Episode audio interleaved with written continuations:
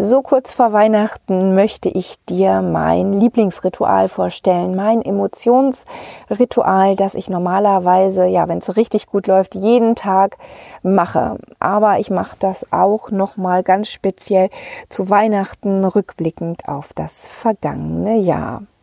Herzlich willkommen zum Podcast Immobilien erfolgreicher verkaufen mit Verkaufspsychologie.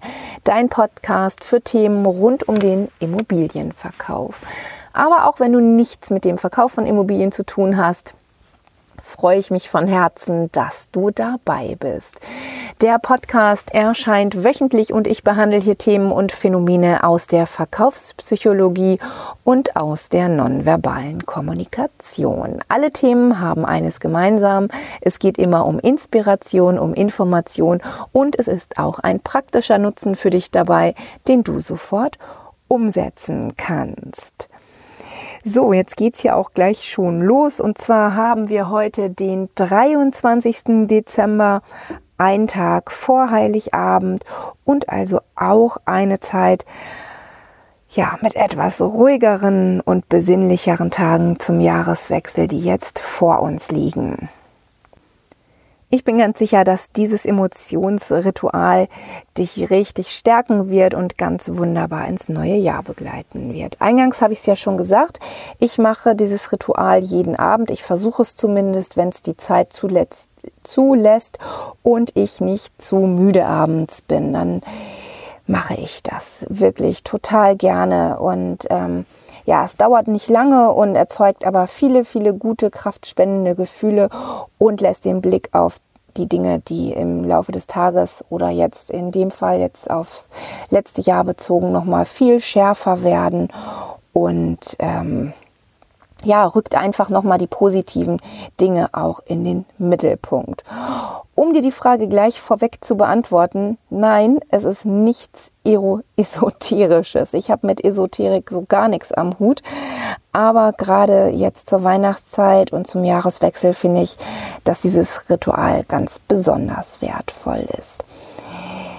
Nimm dir am besten einen Zettel und einen Stift zur Hand, denn es geht sofort los. Dieses Ritual, das besteht aus viel, vielen verschiedenen Teilen oder aus einzelnen verschiedenen Teilen. Und ich habe mir jetzt überlegt, ähm, dass wir damit einfach am 25. anfangen, 25.12. So, und zunächst möchte ich dich bitten, dass du dich fragst, welche Gefühle du im vergangenen Jahr in den ersten Monaten hauptsächlich verspürt hast und welches Gefühl dich da begleitet hat. Also nimm mal den Januar, den Februar und den März und horch mal in dich hinein, welche Gefühle da am, ja, am meisten präsent waren. Nimm vielleicht auch deinen äh, deinen Terminkalender mal zur Hand, schau noch mal nach, was du da alles so erlebt hast. Vielleicht hast du ja auch eine Art Tagebuch gemacht und dir da ein paar Notizen gemacht und dann beginnst du einfach mal im Januar, Februar und März. Äh, das gleiche machst du dann für den 26.12. für April, Mai und Juni. Am 27. machst du das für den Juli, August und September. Und am 28.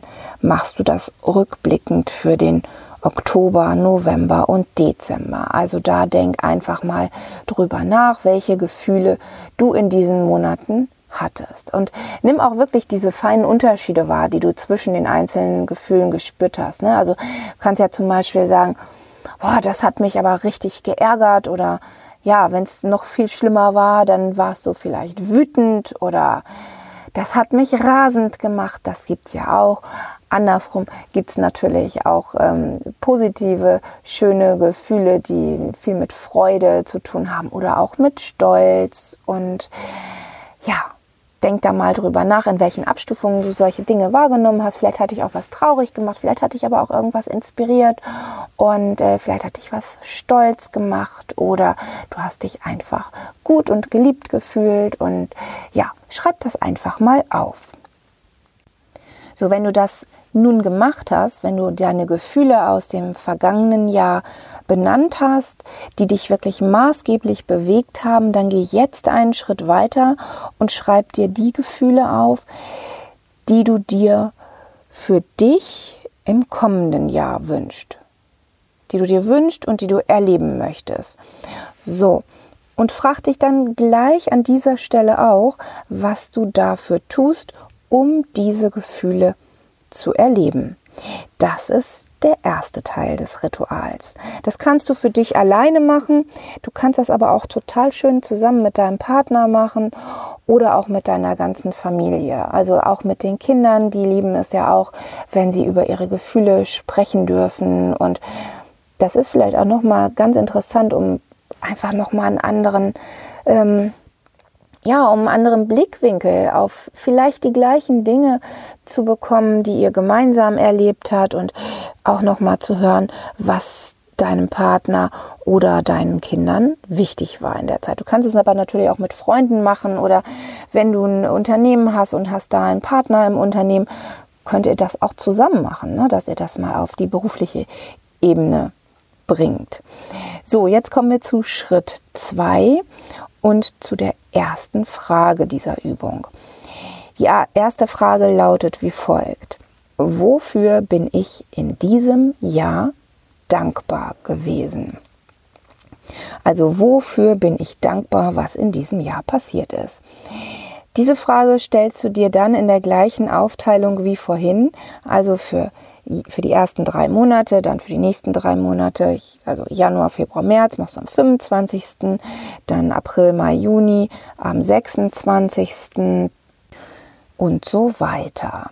Also wofür bin ich dankbar, was im Januar, Februar, März passiert ist. Die Emotion Dankbarkeit ist unglaublich mächtig. Diese Emotion hat eine ja, absolut, man kann es wirklich so sagen, hat, die hat eine absolute Superpower, ist wie eine Supermedizin und hat wahnsinnige Effekte auf unser Wohlbefinden. Das konnten, konnten, äh, ja, konnte in Studien nachgewiesen werden, dass Dankbarkeit sich auf uns, ähm, ja, auf, auf uns psychisch wie körperlich richtig gut auswirkt und, ähm, und uns zufriedener macht und einfach unser gesamtes Wohlbefinden steigert. Und zusätzlich, was auch spannend ist, äh, wenn du Dankbarkeit empfindest, dann schützt uns das sogar vor Depressionen und Stress. Wenn du dich jetzt fragst, wofür kann oder soll ich dankbar sein, dann will ich dir da Folgendes mitgeben. Ähm, Dankbarkeit wird weltweit und tatsächlich auch kulturübergreifend folgendermaßen getriggert und ausgelöst. Also wir empfinden Dankbarkeit, wenn wir von außen etwas Wertvolles bekommen. Also wenn wir etwas bekommen, das wir als wertvoll erachten oder empfinden. So das Außen, das kann hier eine andere Person sein, das kann ein Lebewesen sein oder auch eine höhere Macht. Also zum Beispiel Gott oder das Universum oder ja, egal woran du glaubst, es kann alles sein. Also alles ähm, eben von außen. Also ja, als ich angefangen habe, mir diese Fragen zu stellen, ähm, da habe ich auch gedacht, ja, wofür bin ich dankbar? Ja, ich bin dankbar dafür, dass ich auf dieser Erde bin. Und ähm, da waren das so, so Kleinigkeiten wie, ich bin dankbar, dass ich draußen auf einer Bank sitzen kann, schön Kaffee, dass ich mir eine Auszeit gönnen kann und einen leckeren Kaffee in der Sonne trinken kann und die Sonne mir meine Haut wärmt. So, das waren so kleine Momente, die ich mir wieder zurückerobert habe und die mich einfach dankbar gemacht haben. Oder ja, es ist auch für viele Menschen ist es nicht selbstverständlich, morgens aufzustehen und äh, ja, allein schon morgens aufzustehen oder alleine atmen zu können. Ne? Denk mal an die Leute, die jetzt im Krankenhaus liegen und beatmet werden. Äh, die wären unglaublich dankbar, wenn sie diese blöden Beatmungsmaschinen gerade nicht bräuchten. Also es sind wirklich kleine äh, Dinge oder einfach Dinge, die selbstverständlich erscheinen, ähm, es aber eigentlich nicht sind. Aber es können natürlich auch andere Dinge sein. Also wenn, wenn du ein Geschenk bekommst oder ich weiß es nicht was. Äh, wenn du bist dankbar dafür, dass, dass dein Hund sich total freut, wenn du nach Hause kommst. Auch, auch das kann sein.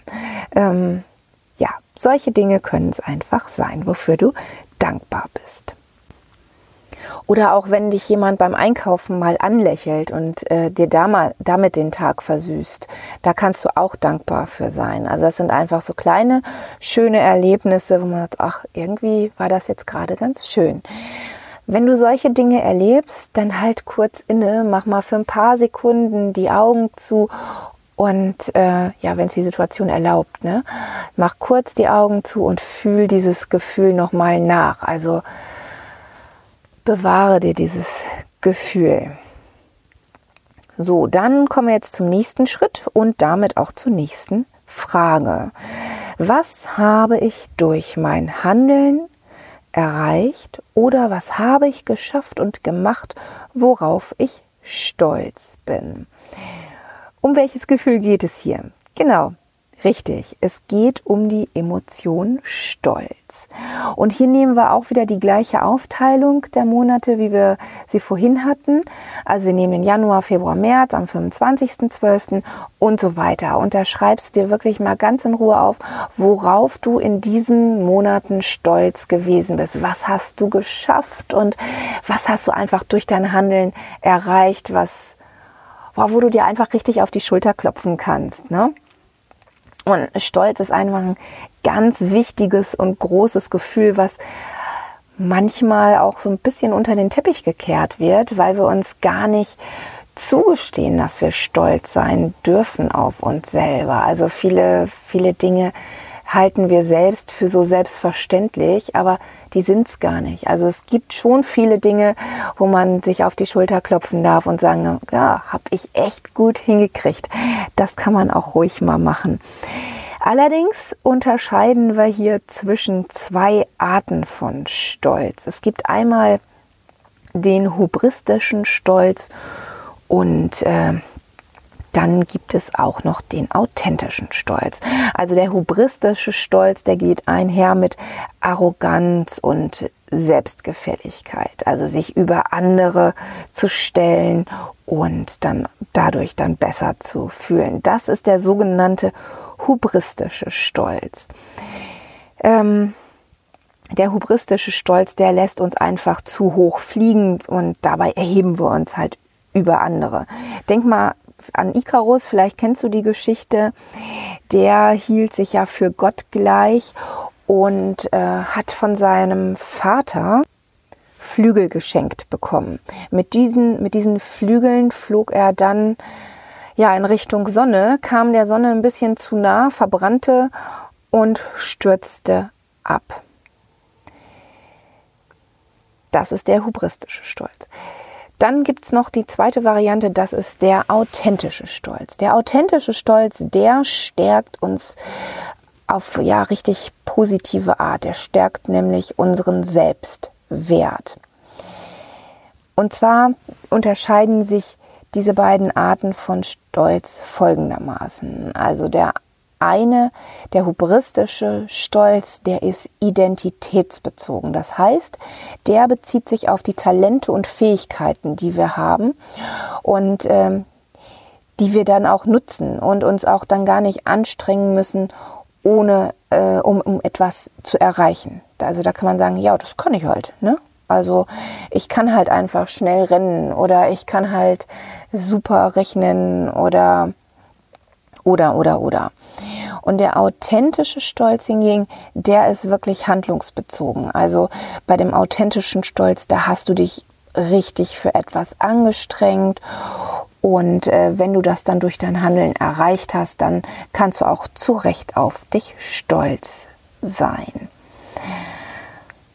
So, wenn du das jetzt auch wieder für die vergangenen Monate gemacht hast, ähm, dann hast du schon mal ganz, ganz viel gewonnen. Und ähm, auch wie vorhin bei der ersten Frage, wenn du diese, die, in dieser Situation von Stolz bist, dass du auf irgendetwas stolz bist, was du gerade erlebt hast oder was du gerade geschafft hast, dann mach auch noch mal die Augen zu und genieße das. Fühl diesen Moment noch mal nach und halt ihn einfach im Herzen fest. Wenn du das wirklich für die ganzen Monate gemacht hast, dann stell dir auch noch mal die Frage, wofür, also ganz allgemein, ne, wofür bin ich in meinem Leben richtig stolz auf mich? Was habe ich erreicht, worauf ich richtig stolz sein kann? Da kannst du dir auch gerne mehrere Antworten geben. Ich denke, da gibt es nicht nur eine Antwort drauf. Ähm, es gibt so viel, was du schon geschafft hast und worauf du auf dich wirklich stolz sein kannst. So, und jetzt kommen wir zur nächsten entscheidenden Sache. Jetzt fragst du dich wieder weiter, worauf möchtest du im kommenden Jahr, in 2021, stolz auf dich sein? Worauf möchtest du durch dein Handeln stolz auf dich sein? Also was werde ich in 2021 erreicht haben, worauf ich richtig auf mich stolz sein kann? Schreib dir diese Gedanken mal auf, worauf du stolz sein werden kannst und liest dir diesen Satz wirklich einmal am Tag durch. Mach das wirklich an, also häng dir den, häng dir den Satz irgendwo hin oder leg ihn in die Schreibtischschublade oder, oder, oder, oder. Aber hol ihn raus, diesen Satz, lies ihn laut vor und lies ihn wirklich auch so in diesem Gefühl vor, dass du da wirklich richtig drin bist und sagst so, yes, ich bin so stolz darauf, dass ich den Berg bestiegen habe oder dass ich, ähm, dass ich den Umzug geschafft habe. Also da gibt es so viele Dinge, worauf du stolz sein werden kannst und ja, Fühl dich da richtig rein und lies dir diesen Satz laut durch. Stolz und Dankbarkeit, das sind zwei Emotionen, die sich absolut gut ergänzen. Also Stolz hebt das Selbstge Selbstwertgefühl und Dankbarkeit erdet uns und verbindet uns mit anderen Menschen. Also eigentlich kann man sagen, Stolz und Dankbarkeit sind, sind zusammen ein richtig cooles Emotionspärchen. Ja, das kannst du einfach, einfach so sagen. Stolz und Dankbarkeit ähm, sind wie Pommes mit Ketchup. Also die gehören einfach zusammen. Wenn du die Emotionen nur einzeln äh, nimmst, dann ja, dann kann das auch mal negative Auswirkungen haben. Denn nur Stolz kann die Auswirkung haben, dass du sozial äh, vereinsamst, dass du dich, äh, ja, wenn du dich über andere stellst und immer sagst, boah, ja, das, also das, ich, ich bin besser als du oder und, und, und, und, und.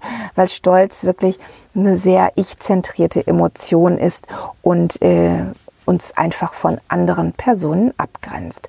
Dankbarkeit hingegen, das stärkt uns. Aber wenn wir auch nur in Dankbarkeit unterwegs sind, dann kann das eben auch negative Auswirkungen haben. Ne? Dann kann das zum Beispiel die Auswirkungen haben, dass du dich für neue Dinge einfach nicht motivierst, also dass du einfach in der Dankbarkeit verharrst dafür, was ist. Aber du möchtest ja auch weiterkommen und dich für weitere Dinge motivieren. So, jetzt fasse ich das alles nochmal kurz für dich zusammen, wirklich ganz kurz. Im ersten Schritt ordne jeweils äh, den ja, drei Monaten äh, deine erlebten Gefühle zu. Also Januar, Februar, März, ne? Und das fürs ganze Jahr. Wenn du das gemacht hast, schreib auf, welche Gefühle du dir für das kommende Jahr wünschst.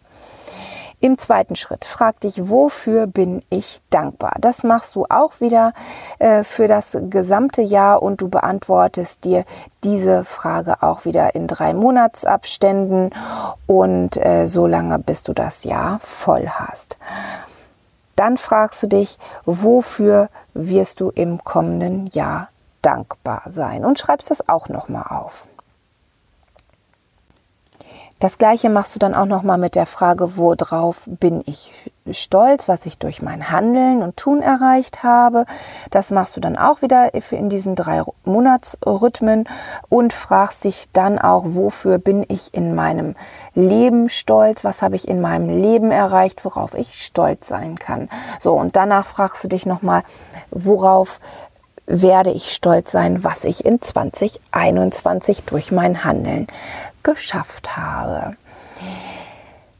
Ja, jetzt bleibt mir gar nichts weiter übrig, als dir ein ganz, ganz tolles Weihnachtsfest zu wünschen. Hoffentlich mit deinen Lieben. Ähm, Gut, das muss auch jeder äh, für sich entscheiden. Ich werde Weihnachten hier ganz, ganz klein halten. Ich werde nur mit meinen Kindern feiern und ähm, ja, das wird anders dieses Jahr. Irgendwie auch ein bisschen traurig, aber auch da denke ich, kann man sich schöne Momente schaffen. Also in diesem Sinne von Herzen alles Liebe für dich, für dieses Weihnachtsfest und auch für das kommende Jahr. Also bis dahin, deine Bettina Schröder.